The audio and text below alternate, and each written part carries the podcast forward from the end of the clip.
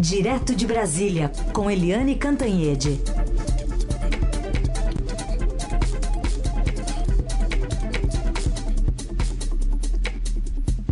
Oi, Eliane, bom dia. Bom dia, Heisen. Muito bem-vindo. Tudo Obrigado. bem? Tudo certo. De volta aí para mais um ano, né? Mais um ano. Bom dia, Carolina, também, nossos ouvintes. Bom dia, Eliane. Também aproveito para dar bom dia ao nosso convidado aqui do espaço aqui da Eliane Cantanhede. Vamos falar muito sobre vacina também com o ex-ministro da Saúde, Luiz Henrique Mandetta. Ministro, obrigada por estar aqui, bem-vindo. Obrigado, obrigado, Carolina, Heisen, bom dia, Eliane. E vou repetir o bom dia da Eliane, porque hoje é um bom dia assim. Bom dia!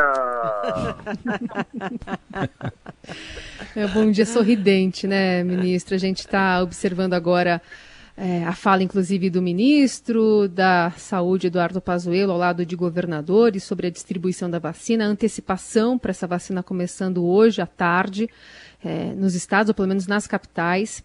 Agora, o senhor foi, foi demitido após ter se manifestado contra o uso da cloroquina como forma de prevenir o agravamento da Covid. Desde então, se tornou, querendo ou não, um desafeto do, do presidente Bolsonaro. E ontem a gente viu a Anvisa não só aprovar essas duas vacinas em caráter emergencial, como a manifestação de vários diretores né, sobre a necessidade do distanciamento e de que não há remédio eficaz contra a Covid. Como o senhor avalia esse importante passo dado pela agência ligado ao governo, apesar do governo? É, é, quando a gente estava no Ministério, eu, eu era parte de uma equipe de técnicos de muita excelência. Então, nós começamos o enfrentamento falando sobre quais pilares que nós vamos enfrentá-la.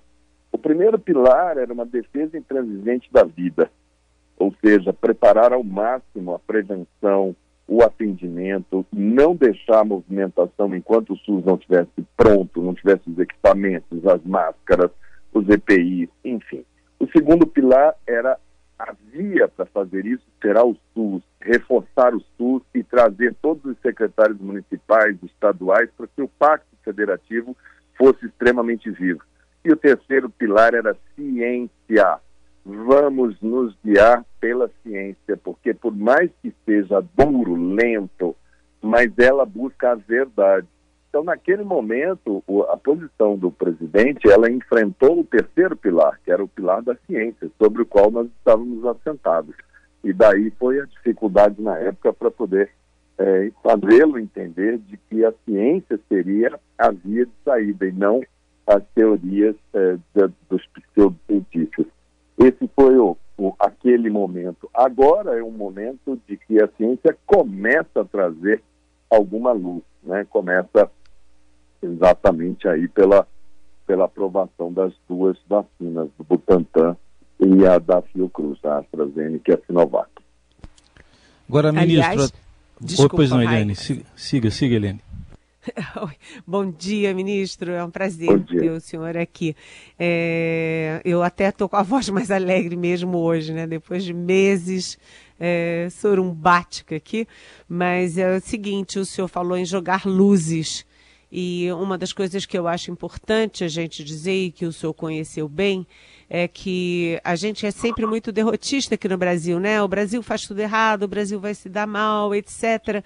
Mas logo no início, quando veio a pandemia, quando o senhor era ministro, que começou a tomar devidamente as providências, eu falava muito, gente, nós vamos descobrir a força da saúde pública no Brasil. E aí eu gostaria que o senhor falasse, né, nesse momento que a gente está começando a vacinação, a força do SUS, da Fiocruz, do Butantan e dos profissionais dessa área, epidemiologistas, né, biologistas, é, como o Brasil é, tem uma vantagem em relação ao mundo quando você fala em vacinação em massa apesar do governo que a gente tem? É, o SUS, o SUS é um, uma construção relativamente jovem e cobram do SUS muitas vezes soluções de um sistema como se já é, estivesse pronto. O SUS tem 32 anos de existência, ele nasce de uma máxima constitucional de que saúde é um direito de todos e um dever do Estado. Antes do SUS nós tínhamos duas categorias de brasileiros. Nós tínhamos os pagantes e os indigentes. E naquela, naquele 5 de outubro, ao promulgar a Constituição, nós acabamos com os indigentes e nos tornamos uma unidade sanitária composta na Seguridade Social. Ele vem trabalhando com toda a herança dos pioneiros da saúde. A Fiocruz, que foi a vanguarda de Oswaldo Cruz, que vinha do Instituto Pasteur, e a Fiocruz vem trabalhando de braço dado com o SUS, vem com a produção de vacinas. O Butantan já tem um histórico desde a produção na fazenda Butantan do soro é, é, antiofídico e depois, hoje em dia, uma das locomotivas. No ano passado, nós aumentamos para 1 bilhão e 200 a compra de vacinas para gripe, que são todas feitas dentro do Butantan, foram 72 milhões de doses no maior programa de vacinação de gripe do mundo. Nós conseguimos, via SUS, é, construir e estamos construindo um sistema nacional de atenção primária que reduziu mortalidade infantil no Brasil dramaticamente. É, falam muito em exército, exército. O SUS tem 340 mil agentes comunitários de saúde o Exército Brasileiro tem 250 mil homens, o SUS tem mais gente falando de saúde, falando de cidadania, entrando na casa das pessoas. São eles que vão trabalhar toda essa parte do emocional, levar as primeiras, trazer onde estão os acamados, quais são as pessoas que têm idosos em casa. É dali que vai sair uma série de informações. As redes estão todas elas têm desde lá do interior do Amazonas tem um postinho de saúde fluvial, tem uma geladeirazinha dentro do barco preparada para levar vacina no Brasil profundo, na população ribeirinha, nas terras indígenas. Então, é, os médicos, os enfermeiros, os fisioterapeutas, o pessoal de laboratório é, que trabalha hoje com, tratando, abordando essa doença nos inúmeros leitos brasileiros, você não ouviu falar de ninguém quebrar a mão, ninguém falar em não atender. O Rio de Janeiro nem salário pagou e esse pessoal está lá, está atendendo. Manaus, não, ah, os governos não tiveram a capacidade de fornecer o oxigênio que eles pediram e eles estão lá atendendo. Então, o SUS é um diferencial. Os Estados Unidos, para vacinar, teve que convocar forças armadas. Eles não têm rede, não têm cultura de vacina. Aqui eu acredito que o SUS, se o, o, a logística, né, ou logística não atrapalhar, e colocar as coisas, a gente vai vacinar muito bem. Agora, vai ser uma vacinação a conta gotas.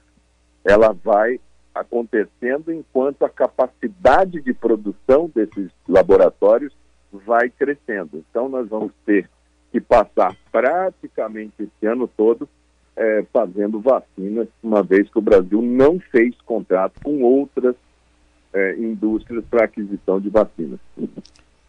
Agora, ministro, até que ponto é, é necessária uma ampla campanha de vacinação e engajamento das autoridades, uh, do próprio presidente da República, para que essa campanha de vacinação dê certo, para que as pessoas efetivamente se vacinem? Olha, Raíssa, da onde você menos espera é da onde não sai nada mesmo, sabe? Não espero nada assim, que o presidente vá, vá ser um líder, vá ser um, um líder do bem. Ele, ele tem feito uma liderança muito tóxica quando o assunto é saúde e enfrentamento da doença. Agora, provavelmente o que a gente vai ver é alguma propaganda assim vinculada, alguma propaganda com um tom ufanista, vacina é nossa, é, vamos vencer o vírus, alguma coisa nesse sentido. O mais importante agora seria nós termos, uh, o SUS ele é movido, é, por exemplo, é, por liderança, não, não é por comando, não é por poder de mando. Uh, o poder de mando é um tipo de liderança militar, que você olha e vê quantas estrelinhas tem no ombro da pessoa e você obedece porque ela tem mais estrelinhas que você. No SUS, não é encantamento, é estar presente, é dar o exemplo. O presidente da República é o chefe de todas as repartições, portanto, é do SUS também. É, quando, ele, quando ele se nega a vacinar, classifica a carteira de vacinação dele como assunto sigiloso por 100 anos. Que isso? Como se isso fosse um problema, né? Uma informação tão básica, tão primária. Então, eu não acredito muito que a gente vá ver a mudança de tom, mesmo porque eles politizaram tanto a questão da vacina que como São Paulo foi quem construiu, a única vacina que tem hoje disponível é a vacina do Butantan de São Paulo. É, o que a gente está vendo é um silêncio ensurdecedor daqueles que deveriam estar ontem lá em São Paulo, deveriam estar lá na coletiva, deveriam estar aplaudindo o Butantan, aplaudindo a ciência, é, para que a gente pudesse perceber aí sim a unidade e aí sim. Parece assim um silêncio, parece que eles estão pensando no que, que eles vão poder fazer para exatamente ir na contramão, torcendo por algum problema na questão da vacina.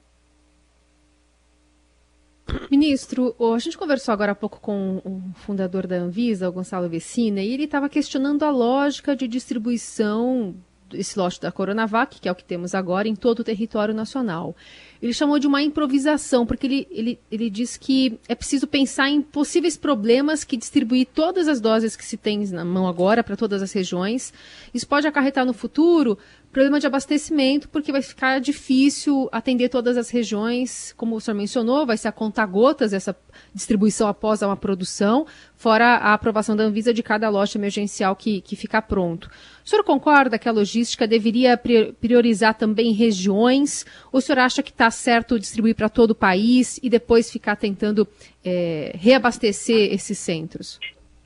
Olha, quando, quando essas grandes questões, por exemplo, uma questão de, de estratégia para vacinar, com esta, com essa quantidade de vacinas nesse momento, quando você chama os especialistas, o mínimo que você faz é abrir o microfone para eles falarem, para eles pensarem, para eles externarem. Eu colocaria essa pergunta para os especialistas da área. Porém, eu entendo que as cidades com maior aglomeração, cidades com maior densidade populacional, as capitais, as grandes regiões metropolitanas, são mais ou menos 500 regiões no Brasil, você tem uma probabilidade muito maior de contrair a doença do que nas cidades, por exemplo, com menos de 10 mil habitantes, porque a, o distanciamento é muito maior, a cidade tem espaço.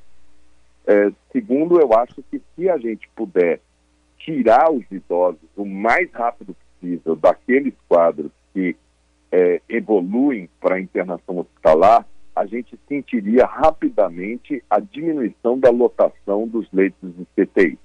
Quando você vacinar essa massa de idosos de 60 anos para cima, é, com duas doses, isso vai levar mais ou menos 60 dias depois que a gente vacinar todos, a gente vai perceber a queda do número de casos.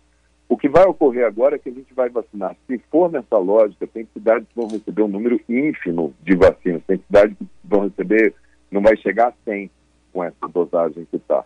Então, o que a gente vai ver nessa semana agora é bastante gente batendo foto da, do primeiro a ser vacinado, vai ter prefeito, vai ter governador, vai ter vereador, vai ter toda aquela, aquela coisa política, mas nós iremos andar muito devagar dessa maneira para podermos ter é, o resultado. Eu concordo com o Gonçalo, eu acho que isso merecia um bom debate, assim como merecia um bom debate se nós vamos fazer as duas doses com intervalo de 21 dias, ou se vamos fazer uma dose e deixar a segunda para quando a grande maioria tiver tomado a primeira.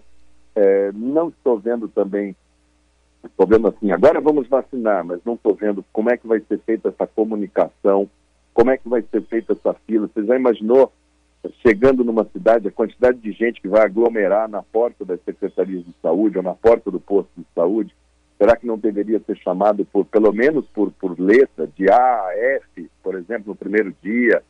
É, organizar isso de tal maneira, eu não estou vendo é, esse cuidado. Parece uma coisa assim, estão trabalhando só no atacado, mas é, é, o, o diabo mora nos detalhes, né? É como é, esquecer o oxigênio em Manaus. Você pode ter tudo, você pode ter o médico, pode ter o enfermeiro, pode ter o hospital, mas se não tem o oxigênio, de nada adianta. Tempo atrás esqueceram de comprar os remédios para intubação, quer dizer, você não, você não consegue trabalhar sem ter os remédios. Então, na vacina, me parece, nesse plano, pegaram aquele plano da gripe eh, do idoso, parece que foi um recorte e cola que colocaram ali. E não vai ser assim, porque naquele plano você tem as 70 milhões de doses já instaladas, já entregues no sistema. Nesse, vai ser gradativamente. Eu não vi ninguém falar, por exemplo, que a pessoa, quando tomar a vacina, às vezes ela está no período de incubação da doença. E se ela desenvolver a doença depois de uma semana, cinco dias, ela está no período de incubação e vão fazer nexo com a vacina. Isso teria que ser dito, isso teria que ser explicado, as pessoas têm que saber o que, que ela vai receber, como ela vai receber. Eu não estou vendo zelo nos cuidados, nem na comunicação, e, e fico imaginando como estão os secretários de saúde das cidades. Eles devem ficar agora com uma pressão enorme na mão, porque vão falar: mandamos a vacina, agora é com vocês. E cada um vai ter que se explicar na sua cidade. Então eu estou vendo que vem muito barulho aí por conta da vacina. É verdade, né? É, e esse barulho, a gente lembra que o Ministério da Saúde não foi capaz sequer de cuidar daqueles testes, né? 7 milhões de testes que ficaram jogados e perderam Verdade. a validade. Se não cuidaram do teste, para cuidar da vacina, vai ser, olha, toma que o filho é teu. É, é, talvez por isso, inclusive, o presidente Bolsonaro esteja tão calado, porque ele, no fundo, esteja esperando para o circo pegar fogo. Agora, a minha pergunta objetiva, ministro, é o seguinte: é, você tem, de um lado, você tem 6 milhões de doses de vacina numa população de 210 milhões de pessoas. 6 milhões, se você considerar duas doses, você atinge 3 milhões. Qual é o universo de profissionais de saúde? Qual é o universo de idosos? Qual é o universo de idosos que vivem é, aglomerados em asilos, etc. Então, essas primeiras doses, elas são muito pouco. Isso de um lado.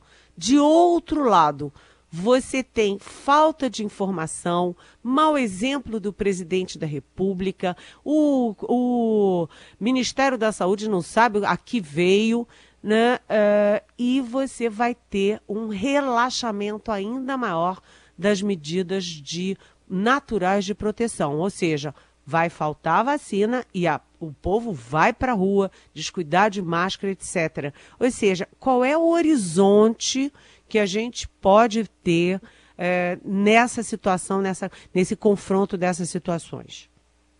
Eu acho que é um horizonte que vai necessitar que a sociedade se aproprie é, da, da, da liderança.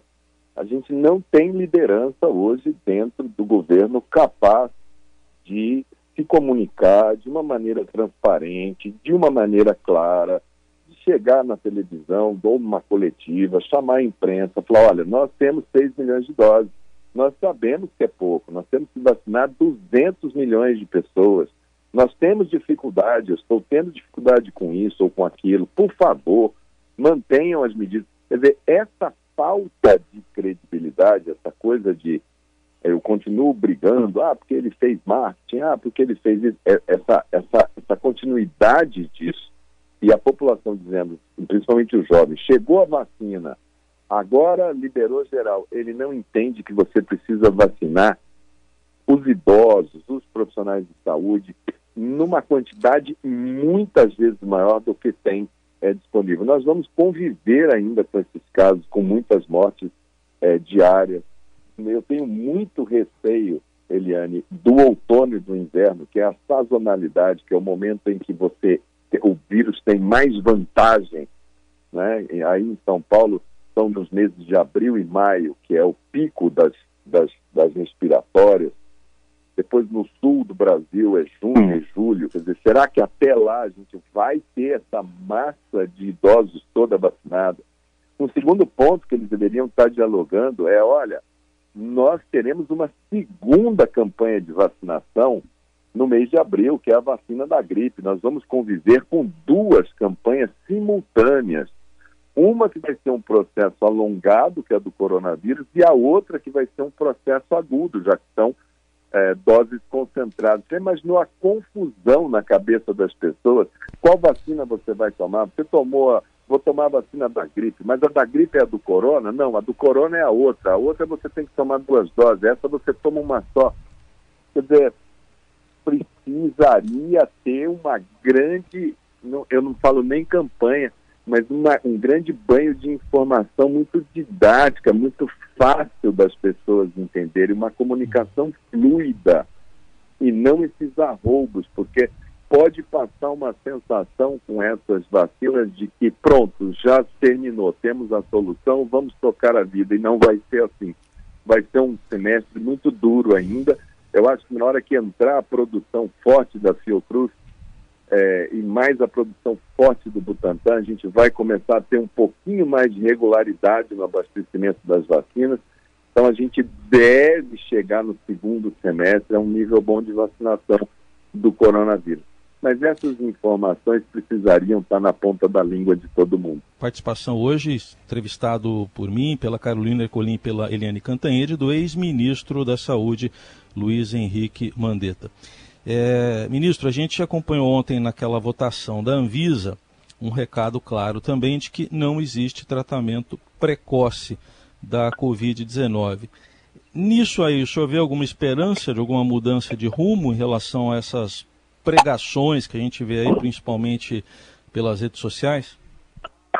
É, mas as redes sociais elas estão espelhando o que está no site oficial, acreditem se quiser, do Ministério da Saúde do Brasil, a ponto do site do Ministério da Saúde ter recebido sinal de alerta das mídias sociais de que aquela informação poderia ser danosa à sua saúde. É, é lamentável. Eu acredito que essas, esse tipo de abordagem, ela que conta aí com, com, com adesão de médicos, né? O Conselho Federal de Medicina e o seu silêncio, talvez é o silêncio muito parecido com o silêncio é, que a gente viu ontem da, da presidência. Eu acho que ela seria a autarquia que é paga com dinheiro público para encerrar esse capítulo, dar um basta nesse capítulo. Porque enquanto isso existir, a gente vai ficar vendo essas pessoas criarem essas falsas esperanças. A única coisa que funciona é lavar as mãos, é distanciamento social, é álcool gel, enfim, as medidas de proteção. É isso sim é o que, que funciona. Eu acho que a Anvisa ontem deixou claro que não há espaço para esse tipo de atitude não científica e autorizou as duas vacinas emergenciais, embora necessitando de monitoramento e acompanhamento, porque são as únicas com evidência científica de que podem trazer é, uma redução significativa do número de casos graves das doenças. Eu acho Agora... que esse, esse capítulo a gente ainda vai ver o governo insistir nele por mais tempo. Agora, ministro, o senhor falou da Anvisa, eu acho importante é, o, qual é a avaliação que o senhor faz do trabalho da Anvisa? Porque a Anvisa ficou no foco todo esse tempo, porque o doutor Antônio Barra Torres, que é almirante, enfim, amigo do presidente, teve aquele mau gesto de aparecer sem máscara numa aglomeração, aliás, num ato golpista, é, lá atrás, logo no início da pandemia e isso jogou muito, muita luz, né, uma, um holofote negativo sobre a Anvisa. Mas a gente vendo ontem os votos, um a um, foram cinco votos, foi unanimidade e todos os recados, inclusive contra, é, ali, não citar a cloroquina, mas inclusive contra a cloroquina, é, todos os recados foram dados, que parece que cada um deu um recado específico e tudo foi muito adequado. Como é que o senhor avalia a ação, a atuação da Anvisa? Bom, eu acho que o, presidente da Anvisa, quando eu estava no Ministério, eu me lembro dele muitas vezes validando essas, essas aglomerações. Ele indo de motocicleta é, com o presidente da República para aglomerações. Eu me lembro dele fazendo é, determinadas atitudes que acabavam por por não ajudar na, na, na, na conscientização das pessoas. Era como se a Anvisa estivesse dando guarita, estivesse dando é, respaldo para aquilo dali. Me lembro que quando a gente teve aquela inauguração, o lançamento daquele hospital de campanha, que foi ali em Águas Lindas, na Grande Brasília, é, eu usava muito o colete do SUS e tinha expectativa de que eu entregaria o colete do SUS mas o presidente usou o colete da Anvisa. Então, a Anvisa, ele flertou ele como pessoa, mas quando chega à presidência, a Anvisa se colocou sob suspeição pelo comportamento do seu presidente. Agora, o corpo técnico da Anvisa que eu conheço são pessoas concursadas ali, eles têm uma rigidez muito forte com o que é científico. O corpo técnico da Anvisa foi trazendo ele para a realidade, foi puxando ele para a importância daquela agenda. Eu acho que quando eles fizeram aquela suspensão é, muito equivocada dos testes da vacina, ali eles entenderam que qualquer atitude deles feita no afogadilho, ela seria interpretada não tecnicamente. E optaram pelo caminho técnico absoluto.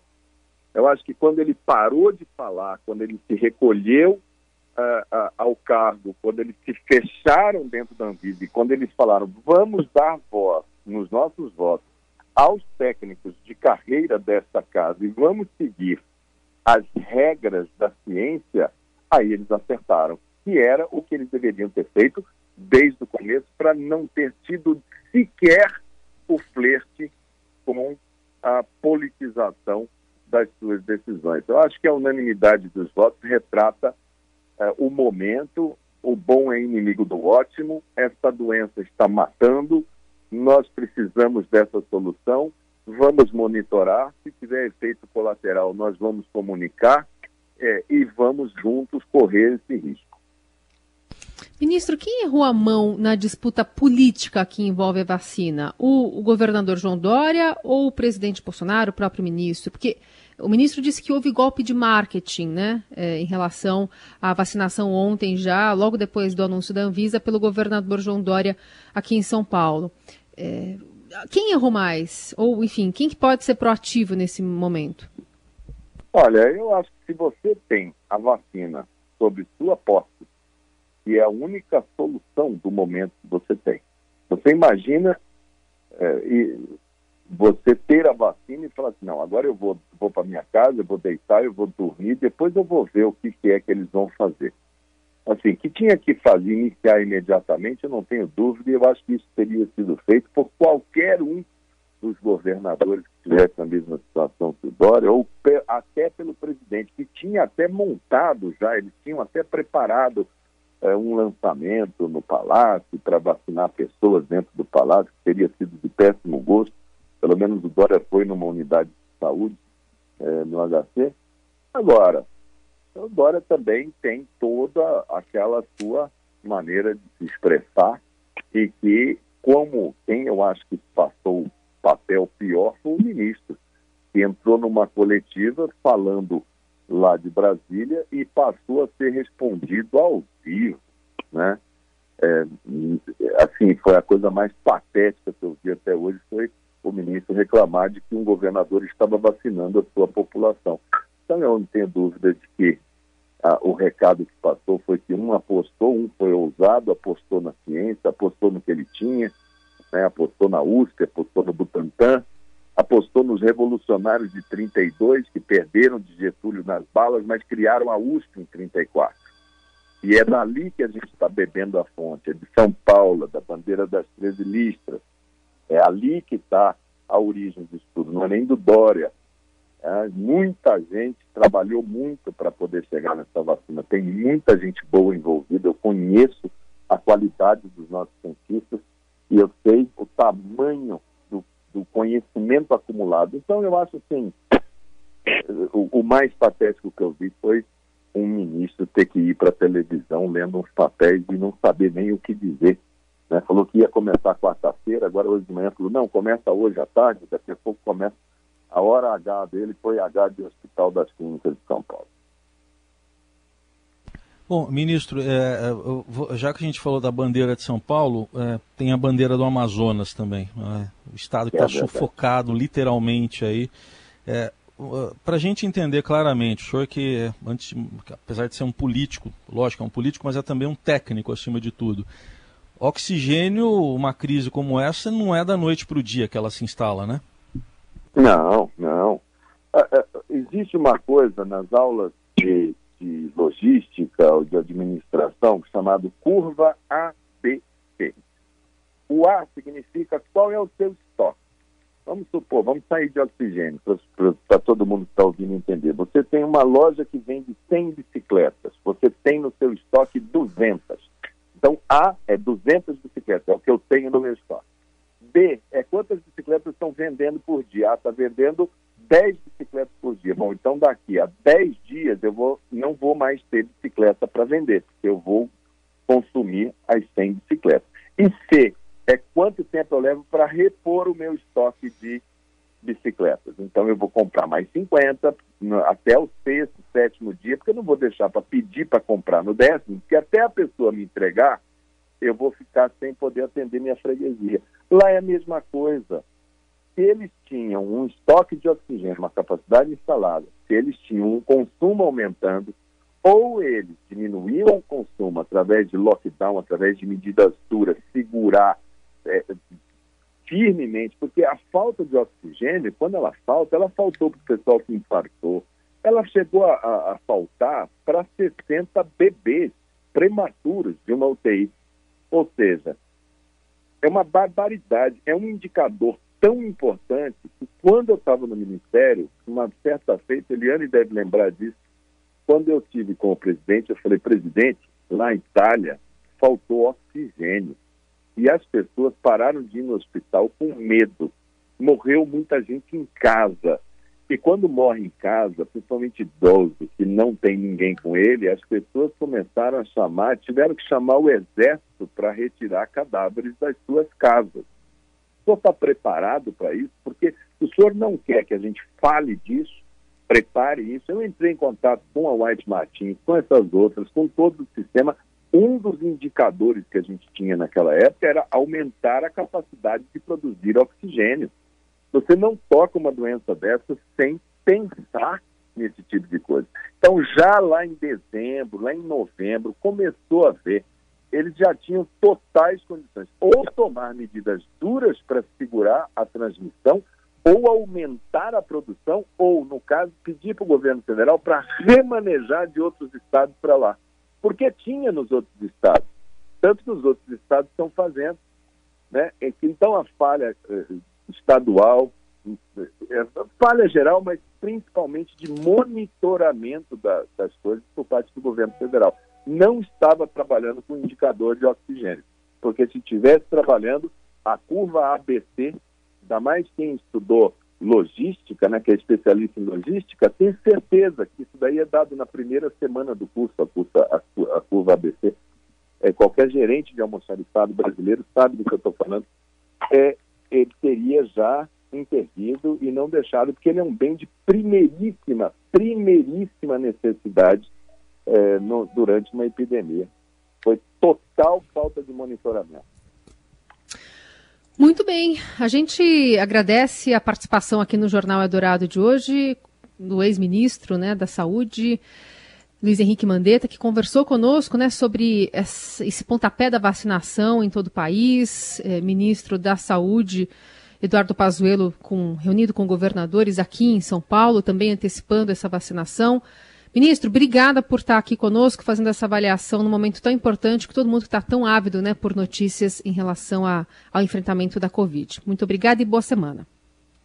Obrigado, Carol. Obrigado, Heisen.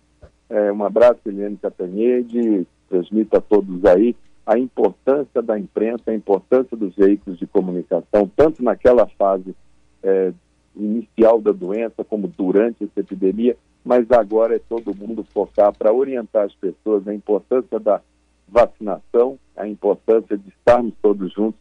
É, a gente não quer saber se a vacina é federal, estadual ou municipal. A gente não quer mais esse vírus tomando a vida da gente. Obrigado, obrigado pelo convite. Um abraço a todos e parabéns, São Paulo. Muito obrigada, ministro.